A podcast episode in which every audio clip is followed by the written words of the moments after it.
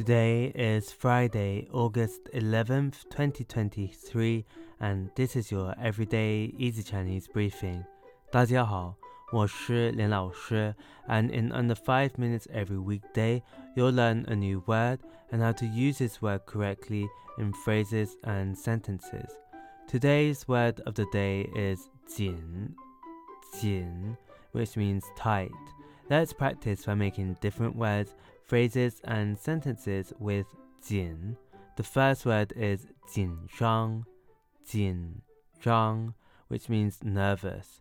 A way of using it in a sentence is 考试前我总是感到很紧张。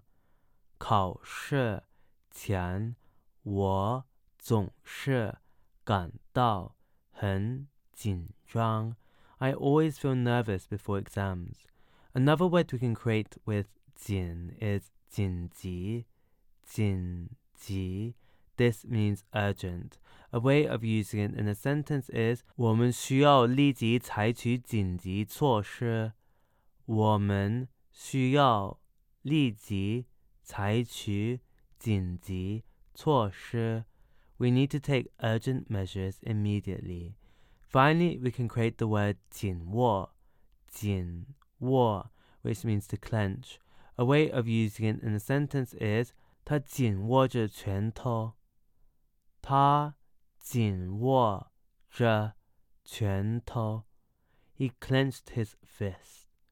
Today we looked at the word 紧, which means tight, and we created other words using it. These are 紧张, nervous, 紧急, urgent, and 紧握, to clench.